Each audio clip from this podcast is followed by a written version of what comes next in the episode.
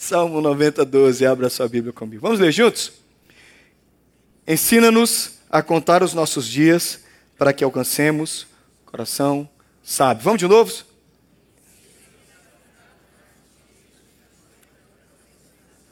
Eu queria ouvir um pouquinho mais forte. Vamos lá? Ensina-nos.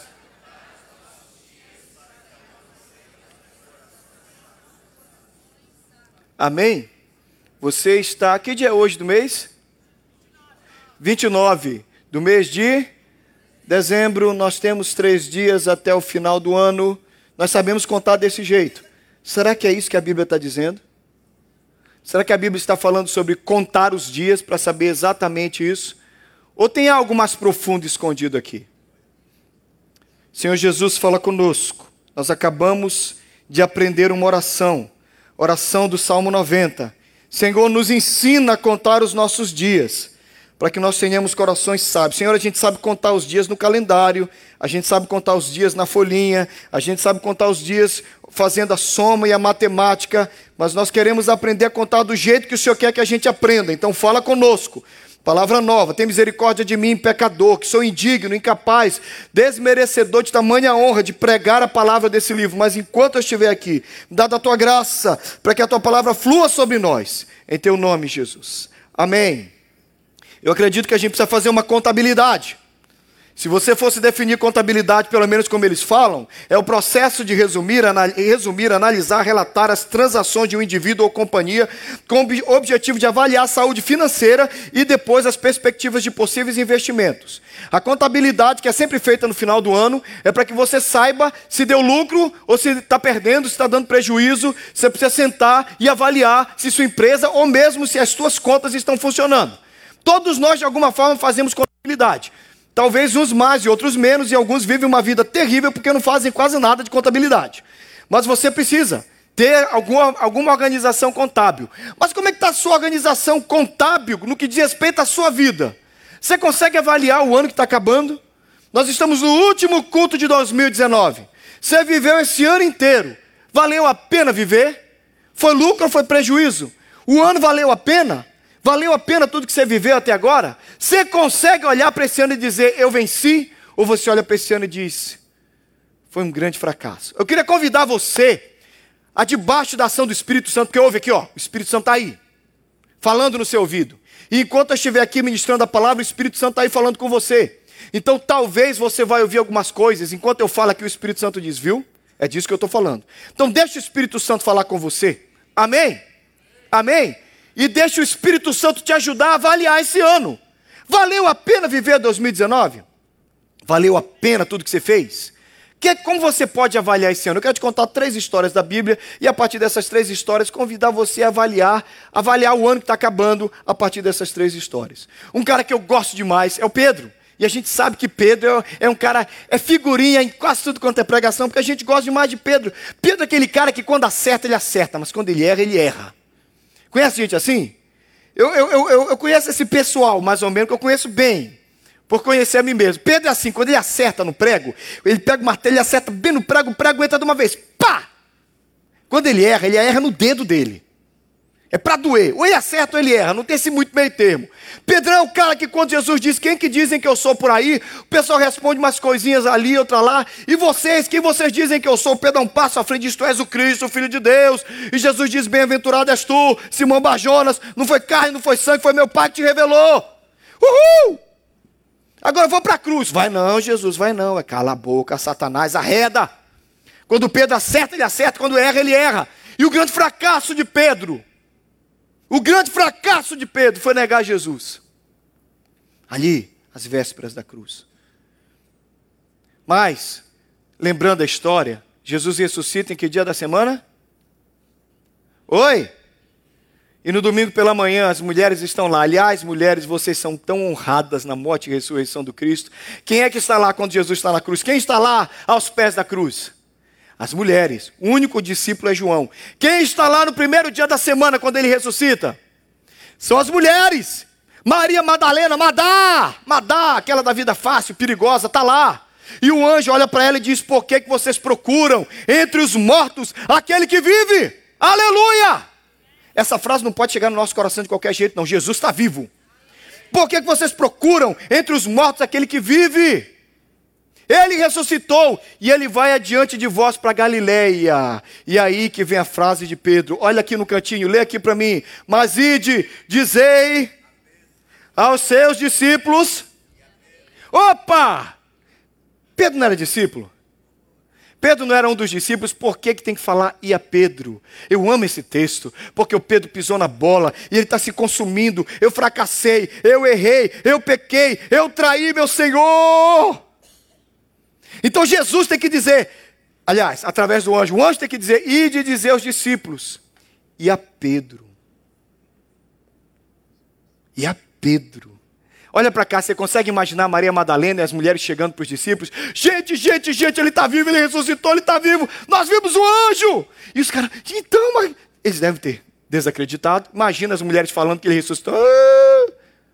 De repente, Madalena disse: Ele mandou dizer para vocês que ele vai para Galiléia, do jeito que ele prometeu, ele vai para Galiléia. E ele disse assim: Um anjo disse assim: Dizer aos discípulos. Eu imagino a Madá virando assim, mas ele disse assim: E a você especificamente, Pedro, ele disse: Digam aos discípulos e a você, Pedro, que eu vou para Galiléia.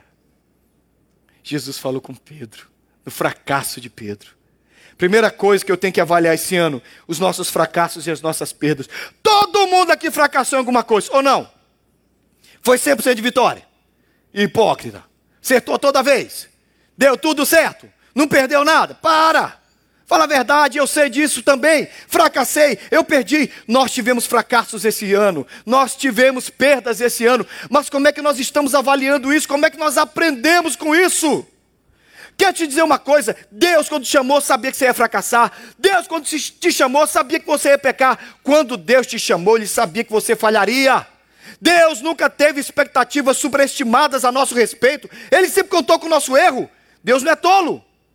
Pouquinho antes, antes de Pedro pecar, lá em Lucas ele fala assim para Pedro: Pedro, Satanás vos requereu para peneirar como se peneira o trigo, mas eu roguei por ti, para que tua fé não fosse em vão, Pedrão. Você vai se levantar, e quando você se converter, apacenta as minhas ovelhas.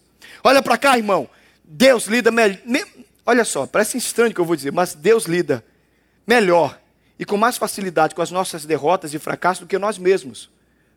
A gente afunda, a gente se derruba, a gente se joga no chão, a gente começa a chorar na nossa miséria, a gente vai para a depressão. Deus não fica desse jeito com a gente, não. Ele já sabia que você ia errar, ele sabia que você ia fracassar e ainda assim ele te escolheu. Aleluia.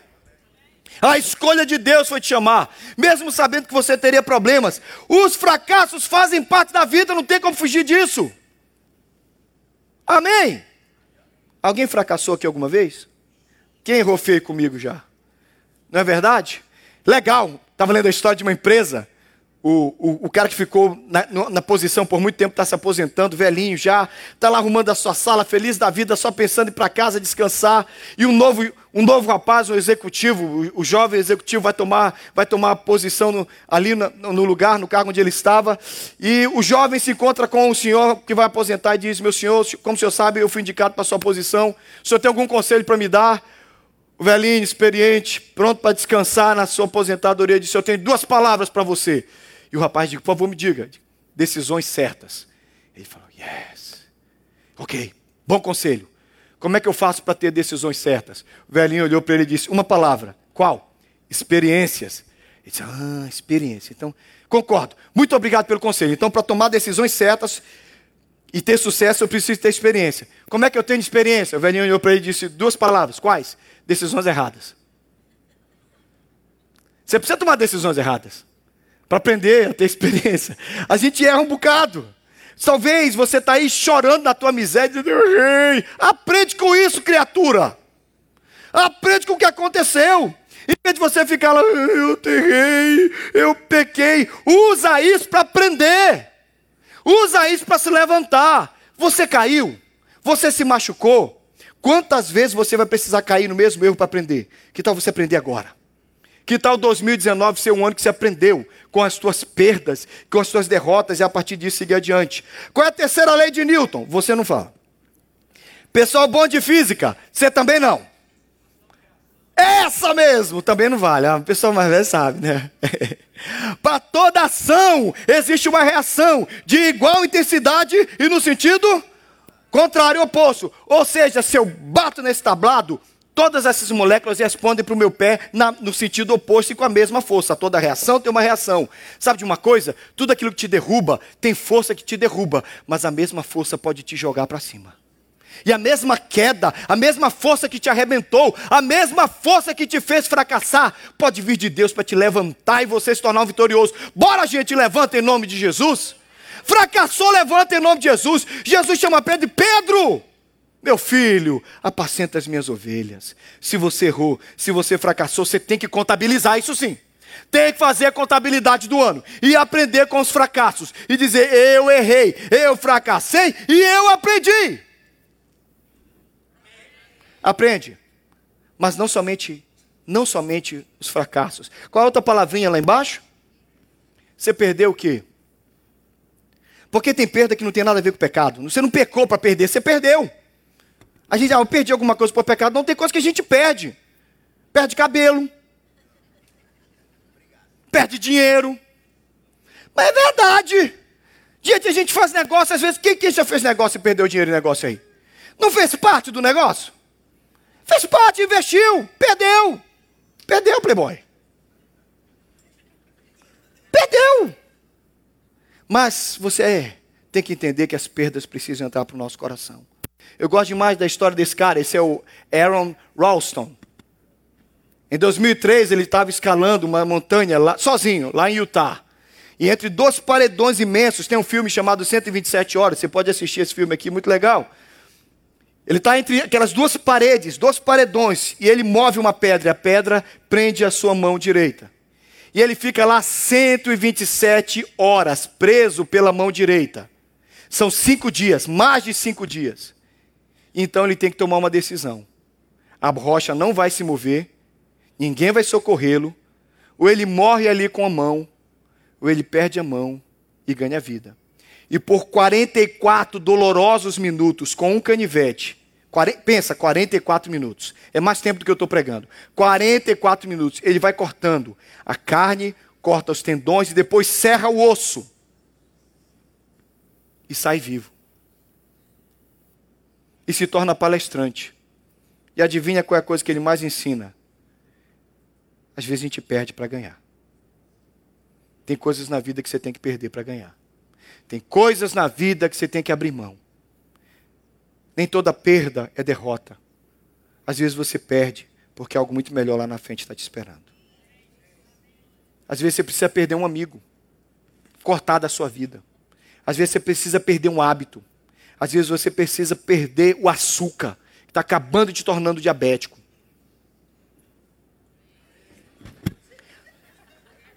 Nossa, é essa hora que eu vejo umas quatro mulheres cutucando o marido. Maria, oh! cara sai sem a quinta costela. Às vezes você precisa perder aquele, aquele vício, aquilo que te prende. Às vezes você precisa perder alguém que nem é amigo, mas que vive ao seu redor. É melhor perder uma mão e viver como ele se tornou. Legal que você tem aqui até a foto do lugar onde ele ficou preso. Essa é a rocha que prendeu. A verdadeira rocha está ali o sangue ainda. Perdeu. Está vivo? Dá palestra. Perdeu? Agradeça a Deus. Contabiliza as perdas. Contabiliza aquilo que você perdeu. E toca para frente o nome de Jesus. Porque 2020 vai ser uma bênção. Aleluia! Segunda coisa, e a segunda história que eu tenho para você aí. Claro que eu não podia pregar sem falar desse. Eu amo demais esse texto. Né? Paulo e Barnabé. Gente, pensa, Batman e Robin é nada perto deles, são nada perto deles. Paulo e Barnabé são os caras. Gente, eles são os caras. Já pensou se eu digo aqui, semana que vem vem Paulo e Barnabé falar aqui na igreja? Já pensou? Paulo prega metade, Barnabé prega outra. Gente, Paulo e Barnabé, dois gigantes da palavra de Deus. No capítulo 13 de Atos, a Bíblia diz que o Espírito Santo disse à igreja de Antioquia: separai-me a Barnabé e a Saulo para o ministério que eu vou, que eu estou enviando. Eles vão, eles vão para o ministério, fundam igrejas. No meio da viagem missionária, tem um, tem um aspirante a pastor, aspirante a missionário, um tal de João Marcos. Conhece a história? Conhece a história? Aí João Marcos vai com eles, mas no meio da caminhada, o João Marcos diz assim: cansei. E o João Marcos faz o quê? Abandona o time. Você sabe que a gente não gosta de quem larga a mão no meio da história. João Marcos vai embora e o Paulo ficou com aquela pitadinha de implicância com João Marcos. Fundam-se as igrejas. Tempos depois, esse texto, vamos ler ali. O texto diz que tempos depois Paulo olhou para Barnabé e disse: Vamos visitar as igrejas? Barnabé, bora! Vamos lá buscar o pessoal, vamos, vamos ver como estão as igrejas que nós fundamos, vamos, vamos, vamos! Uhul! Aí o Barnabé fala: Vamos levar João Marcos? Presta atenção, quem é Barnabé? Barnabé é o cara que acredita nas pessoas. Barnabé é o sujeito que investe nas pessoas. Barnabé é o cara que levanta. Porque quando ninguém queria saber de Paulo, Paulo se converteu e todo mundo tinha medo de Paulo, ninguém queria saber de Paulo. E quando Paulo converteu-se a Cristo, lhe faltou amigo, alguém que fosse companheiro, fonte de consolo e abrigo, como fruto do amor de Cristo. Foi um homem procurá-lo, dando-lhe a mão, era o seu nome. Barnabé, Barnabé é o cara que vai atrás de gente que precisa de apoio. Barnabé não desistiu de João Marcos. Paulo, vamos levar João Marcos? O Paulo, imagina. Minha, meu mundo de Bob, ok? Minha imaginação. Paulo olha assim, como é que é? João Marcos, é ruim. Não leva esse moleque com a gente não. Leva, não leva. Vamos ler o texto? Vamos ler o texto? Tiveram um desentendimento tão sério que se separaram. Barnabé, levando consigo João Marcos, navegou para Chipre, mas Paulo escolheu Silas e partiu. Brigaram, gente. Gente, olha aqui. Paulo e Barnabé brigaram. Dois gigantes da fé. Por causa de quem? João Marcos. Segunda coisa que você tem que contabilizar esse ano: você precisa cuidar das lições e do aprendizado que você teve esse ano. Sabe por quê? Porque o mesmo Paulo que brigou com Barnabé por causa de João Marcos, olha o texto aqui atrás de mim, lê lá para mim, vamos lá. Só. Continua. Peraí, peraí, peraí, peraí. Quem falou isso para Timóteo? Paulo quer quem? Não, não, não entendi. Fala de novo. Quem é que Paulo quer que o, que o, que o Timóteo traga? Por quê? Que útil que ele brigou com Barnabé por causa dele? Mas agora é útil. Quem aprendeu a lição? Eu acho que todo mundo. Primeiro que Paulo aprendeu a lição. Aprendeu a dizer: esse menino é bom. Esse menino, João Marcos vai escrever o primeiro evangelho, gente. O evangelho de Marcos é escrito por esse Marcos. O que você aprendeu esse ano? Você aprendeu alguma coisa, irmãos? Vem cá, você, o que você está levando esse ano? Porque eu sei que alguns de vocês, irmãos, eu não tenho medo de ficar velho, não. Estou ficando. Ranzinza, enjoado, implicante. Melhora a cada dia. Eu não tenho medo de ficar velho. Eu tenho medo do cabelo ficar branco assim, que nem o de Gilmar. E eu não ficar sábio. Porque o problema não é envelhecer. É que tem gente que está lá gagá com 70 anos e a sabedoria não veio. Está lá com 90 anos, bobinho de tudo, não ficou esperto. Querido, os anos precisam trazer sabedoria. A Bíblia diz que nos cabelos brancos, nas cãs, como diz a Bíblia, vem a sabedoria. Não basta envelhecer, tem que ficar sábio. Viu? Entendeu? A gente não aprende. Gente, um dos seriados que eu mais gostei é o eu falei, falei, falei certo, cadê? Chespirito? Chespirito? Como é que chama o Chespirito no Brasil? Chaves. Sequência constante de Chaves. O... Hã? Chaves. É, o Chapolin também. Olha para cá. Você lembra dessa sequência? Eu vou contar a sequência para você. Todo mundo já viu essa, essa sequência. Tá lá o Kiko brincando com Chaves. Aí o Chaves vai lá e machuca o Kiko. Aí ele grita, bye Aí vem a Dona Florinda. O besta do seu Madruga tá lá. Aí vem a dona Florinda. O besta do, do Kiko não disse que quem bateu na barriga dele foi o Chaves. Ela disse: Mamãe, bateu-me na barriga. A dona Florinda assume que quem bateu na barriga dele foi quem? Seu Madruga. Mas quem bateu na barriga foi o Chaves. Ela vai e bate no seu Madruga, ele dá 360 graus de girada. E ela vai embora. Vem, tesouro, não se misture com essa. Aí ele sai. Gentalha, gentalha, empurra. E aí o seu Madruga soca lá no chão uh, o boné e fica brigando com o. Mas peraí, gente, toda vez é do mesmo. Estou errado? É a mesma sequência. Daqui a pouco bate na cabeça. Ele grita, bateu-me na cabeça. Mas Dona Florinda vem. Não pergunta quem foi. Bate no seu madruga. Não se que essa gentalha. Gentalha! Você está rindo? Parece a vida de alguns de vocês. Porque você é o seu madruga da história. Você está sempre no lugar errado. Fazendo a coisa errada. E levando as consequências do que os outros fizeram. E você fica sentadinho e rindo da pregação. Estou falando contigo, cabeção. Presta atenção.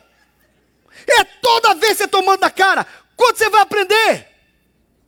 A Bíblia diz que quem se mete em questão alheia é como quem pega um cachorro, cachorro que vai passando pelas orelhas. Depois que você pega, como é que você larga? Quando é que você vai aprender a cuidar da sua vida? E não se meter nas questões dos outros. Se o seu Madruga fosse um cara esperto, o Chaves bateu no Kiko. Papai, seu Madruga, tô fora, vai sobrar pra mim, cara. Tô longe, vai, se arrebenta aí, moleque, vocês dois. Mas ele está lá toda vez para levar as mesmas pancadas, sempre. Vamos aprender com a vida. O que você aprendeu nesse ano, querido?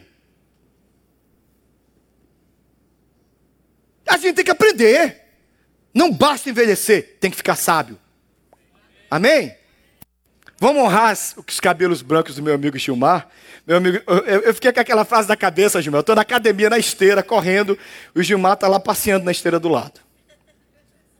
Ele está lá. Mas o Gilmar falou um negócio legal para mim. A gente vê, ele chegou, eu estava lá na academia, ele, e aí, pastor, tá bom, Gilmar, como é que estão as coisas? O Gilmar falou um negócio que eu não esqueci. Eu fiquei com aquilo na cabeça, Gilmar. Ele falou assim, pastor, perfeição no céu, tranquilidade só no cemitério não estou querendo nenhum dos dois. Eu falei assim, cara, estou contigo. Eu fiquei com isso na cabeça, Gilmar. Fiquei, depois que eu falei pro Jeff, depois eu falei assim: perfeição, meu nego, no céu. Tranquilidade no cemitério. Se você não está afim de nenhum dos dois, deixa de frescura e vamos viver. Entendeu? Está querendo perfeição? Morre. Tranquilidade?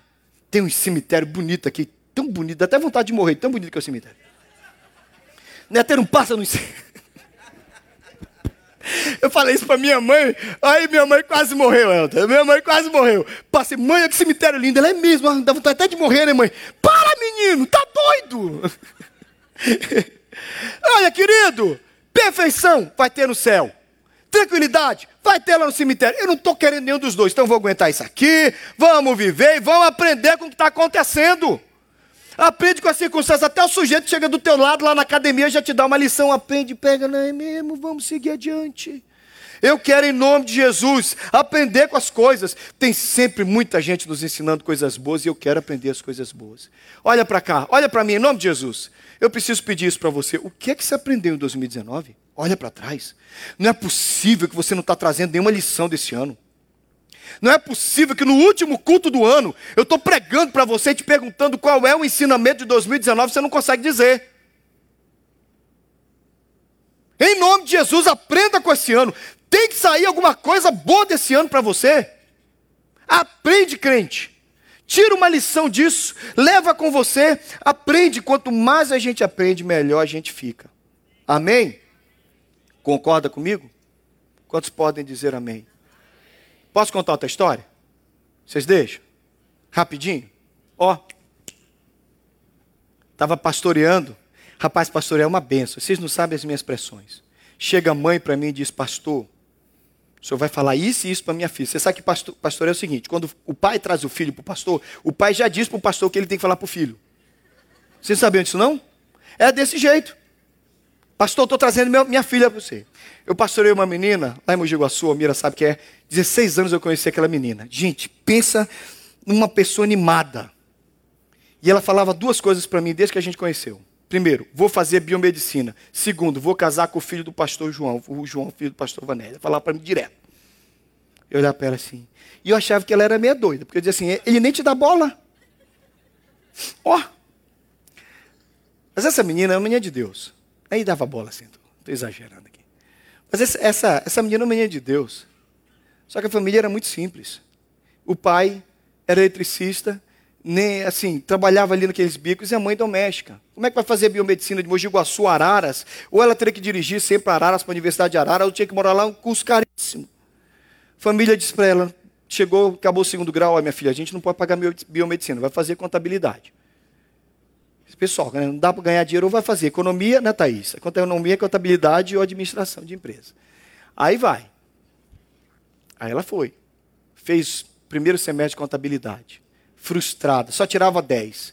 Aí a mãe traz para mim, por favor, pastor, convence a fulana a não continuar estudando, a continuar fazendo contabilidade. Ela está com essa mulher de biomedicina, não tem jeito, a família não tem dinheiro.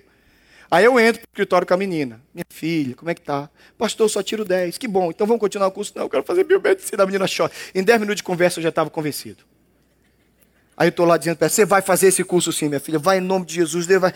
E eu estou ali falando, eu estou pensando como é que eu vou olhar para a mãe dessa menina daqui a pouco e dizer para ela que eu estou incentivando ela a mudar de curso. E eu, vai mesmo, você vai fazer. Vou, pastor, vai, Jesus está contigo. Eu digo, a mãe dela vai me matar. Sai sai a menina da sala, olha para a mãe e diga assim, minha filha, deixa, deixa a sua filha fazer o curso que ela quer. Deixa. Pastor, não tem dinheiro, a gente é pobre, não quero saber. O sonho você vai frustrar essa menina. Gente, eles juntam, apertam o dinheiro, mandam a menina para a faculdade de Araras, interior de São Paulo. Ela é biomédica hoje, ela assumiu, ela assumiu a parte de biomedicina do hospital da cidade. Ainda casou com o João. Toda vez que eu começo a ficar desanimado, eu lembro da Amanda. Amanda é um ensinamento para mim. A gente precisa aprender com essas pessoas que passam na nossa vida. Um bando de gente legal passou na sua vida esse ano. Às vezes passa do seu lado na academia, você não percebe que Deus está falando com você. Às vezes está ali te abraçando, te dando um beijo. Crente, aprende. Leva alguma coisa de 2019 para 2020. Aleluia. Posso terminar meu último texto? O último texto, a última história, é uma batalha que Samuel está envolvida com o povo, o profeta Samuel. E eles começam a vencer os filisteus, e eles estão vencendo tanto os filisteus. Eu aproximei demais, né, Jeff? Esse negócio que está estourando. Sou eu, né? Melhorou? Você vai cuidando aí que eu vou acertando aqui. A gente vai, a gente vai brigando no microfone. E o Jeff? No fundo da igreja. Foi. Foi. Agora foi. Agora foi de vez. Agora destruiu de vez o negócio aqui atrás. Ó, gente, é culpa da Júlia. Desde que a Júlia usou meu microfone aí, nunca Cadê a Júlia? É. Agora vai assim mesmo até o final da pregação. Então, eles estão numa batalha tremenda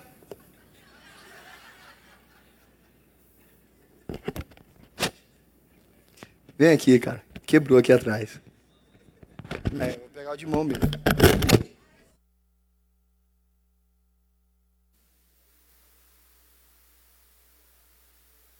Senhor vai ficar aqui. Obrigado, aleluia. Batalha tremenda entre o povo de Israel e os filisteus. No meio da batalha, eles começam a vencer vencer vencer, e a coisa está dando tão certa que, no determinado momento, o nosso querido Samuel faz o quê? Vamos ler juntos? Então Samuel continua. Ixi, que leiturinha. Vamos embora? Então Samuel pegou uma pedra e ergueu entre Mispá e Sem e deu-lhe o nome de que significa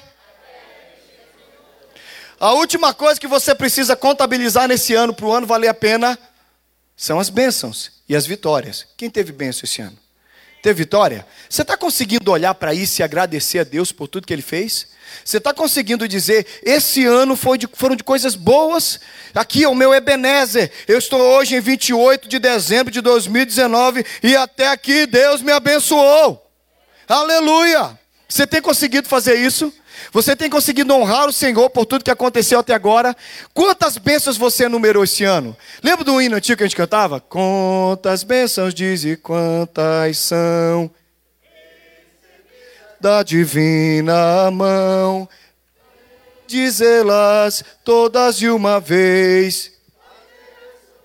Quanto Deus já fez, os mais velhos sabem dizer as bênçãos. Amém. Experiência. O que, que Deus fez nesse ano que você pode usar como sua pedra, Ebenezer, e dizer: Até aqui Deus me ajudou. Deus fez coisas boas. Olha para aquilo. Tem uma frase que bate em mim demais. E algumas pessoas repetem essa frase e eu fico com ela. Eu lembro de que eu já orei por aquilo que eu tenho hoje. Eu lembro dos dias em que eu estava orando por aquilo que eu tinha hoje. Lembro dos dias que você orava para vir para os Estados Unidos? Você não está aqui agora? Lembra dos dias que você orava para dirigir esse carro? Você dirige esse carro para morar nessa casa, para fazer isso aí que você está fazendo. Você orou por isso. Olha como Deus tem sido bom para você. Você orou por isso que você tem hoje. E hoje, em vez de você estar tá alegre com o que você tem, você está chorando pelo que você não tem. Pega as bênçãos, contabiliza e louva a Deus pelas vitórias que Ele te deu. Agradeça por tudo que Ele tem te concedido. Porque a nossa vida tem que ser assim de marcos, marcos positivos. Eu amo a história do nascimento de Benjamim. Benjamim é o último filho a nascer de Jacó. Jacó tem uma mulher que ele ama. Ele tem quatro mulheres. Na verdade, ele tem duas esposas e duas concubinas.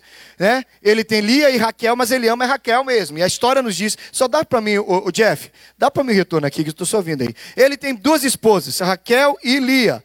Ele, Jacó era analfabeto, porque ele amava Raquel e não Lia. Lembra disso? Então. Ah, cara, não vou explicar a piada para vocês, não. Você pega rápido ou então não tem jeito. Então Jacó amava Raquel e não Lia, e ele tinha mais duas concubinas. Ele vai ter quantos filhos? Doze. O último a nascer? Benjamim. Só que quando Benjamim nasce, vai morrer Raquel, a mulher que ele ama. Raquel dá a luz a Benjamim e morre. No último suspiro, ela chama o menino que nasce de Benoni, filho da minha dor, filho da minha morte. Lá marcou o menino com esse nome feio.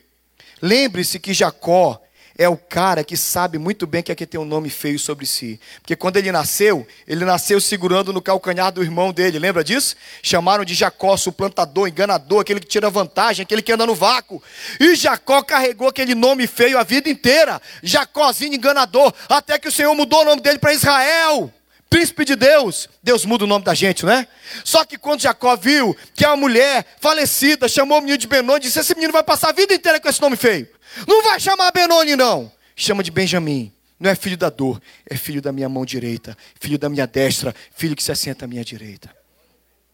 Não marca a sua, filha, a sua vida com nome ruim, gente. Que foi 2019? Ah, foi o ano que roubaram meu carro. 2019, ah, foi o ano que me deixaram para trás naquele negócio. 2019, ah, o ano que meu namorado acabou comigo. Ah, 2019, ah, foi o ano que eu perdi dinheiro naquele. Ah. É isso que vai ser 2019 para você? O ano, o ano Benoni, o ano da derrota, o ano do fracasso, é isso que você quer fazer? Aprende com Jacó, muda o nome. Não é o ano da derrota, não é o ano da derrota, não é o ano da perda, é o ano da vitória. 2019 está acabando, numere as bênçãos, conte as coisas boas que Deus te deu. Em nome de Jesus. Amém? Posso terminar? Jeff, coloca aqui para mim, vem aqui para contar uma última história. Só coloca aí de volta, só para eu conseguir fazer aqui, o, fechar o culto. E já vem para cá. Eu vou contar a história sem expor a pessoa, pelo menos por agora.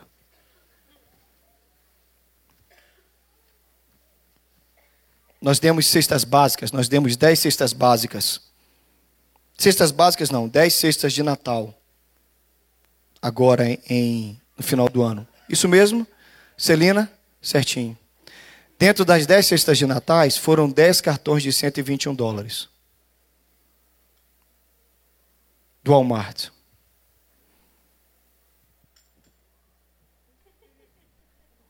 A pessoa que me deu os 10 cartões disse: Pastor, eu quero que esses 10 cartões sejam dados. Porque há uns anos atrás, no meio de um dia que o marido me deixou sem nada, eu e meus filhos tínhamos um Natal quase sem dinheiro. E eu fiz um cheque, sem fundo, de 121 dólares. Para poder ter presentes e comida na nossa ceia de Natal. Os anos passaram, pastor. E eu prosperei muito. E hoje os 121 dólares vão se tornar 1.210 dólares. 121 cartões do Walmart para 121 pessoas serem abençoadas. Porque o Deus que viu passar aquela situação mudou a minha sorte. E hoje eu posso dar dez vezes mais. Isso aconteceu aqui na nossa igreja, a pessoa está sentada aqui agora. Por isso que eu não posso falar o nome ainda. Eu só vou dizer quando ela me liberar. Mas isso é usar o, a derrota para transformar em vitória. Isso é pegar a bênção e usar para marcar a sua vida os 121 dólares do choro no passado se transformarem em 121 dólares de bênção para 10 pessoas no ano de 2019. Que tal você marcar o seu ano com bênção? Que tal você transformar aquilo que te fez chorar numa bênção muito grande para os outros? Hein? Vamos fazer isso? Vamos contabilizar as coisas boas. Olha para cá para a tela, porque é meu último slide. Vamos ler juntos? Depois de avaliar como será, depois de avaliar, preciso te perguntar como é que vai ser 2020. Como é que vai ser 2020? Deus tem um encontro marcado com você nesse ano. Curva a sua cabeça, por favor. Feche os seus olhos. Pede para Deus falar com você.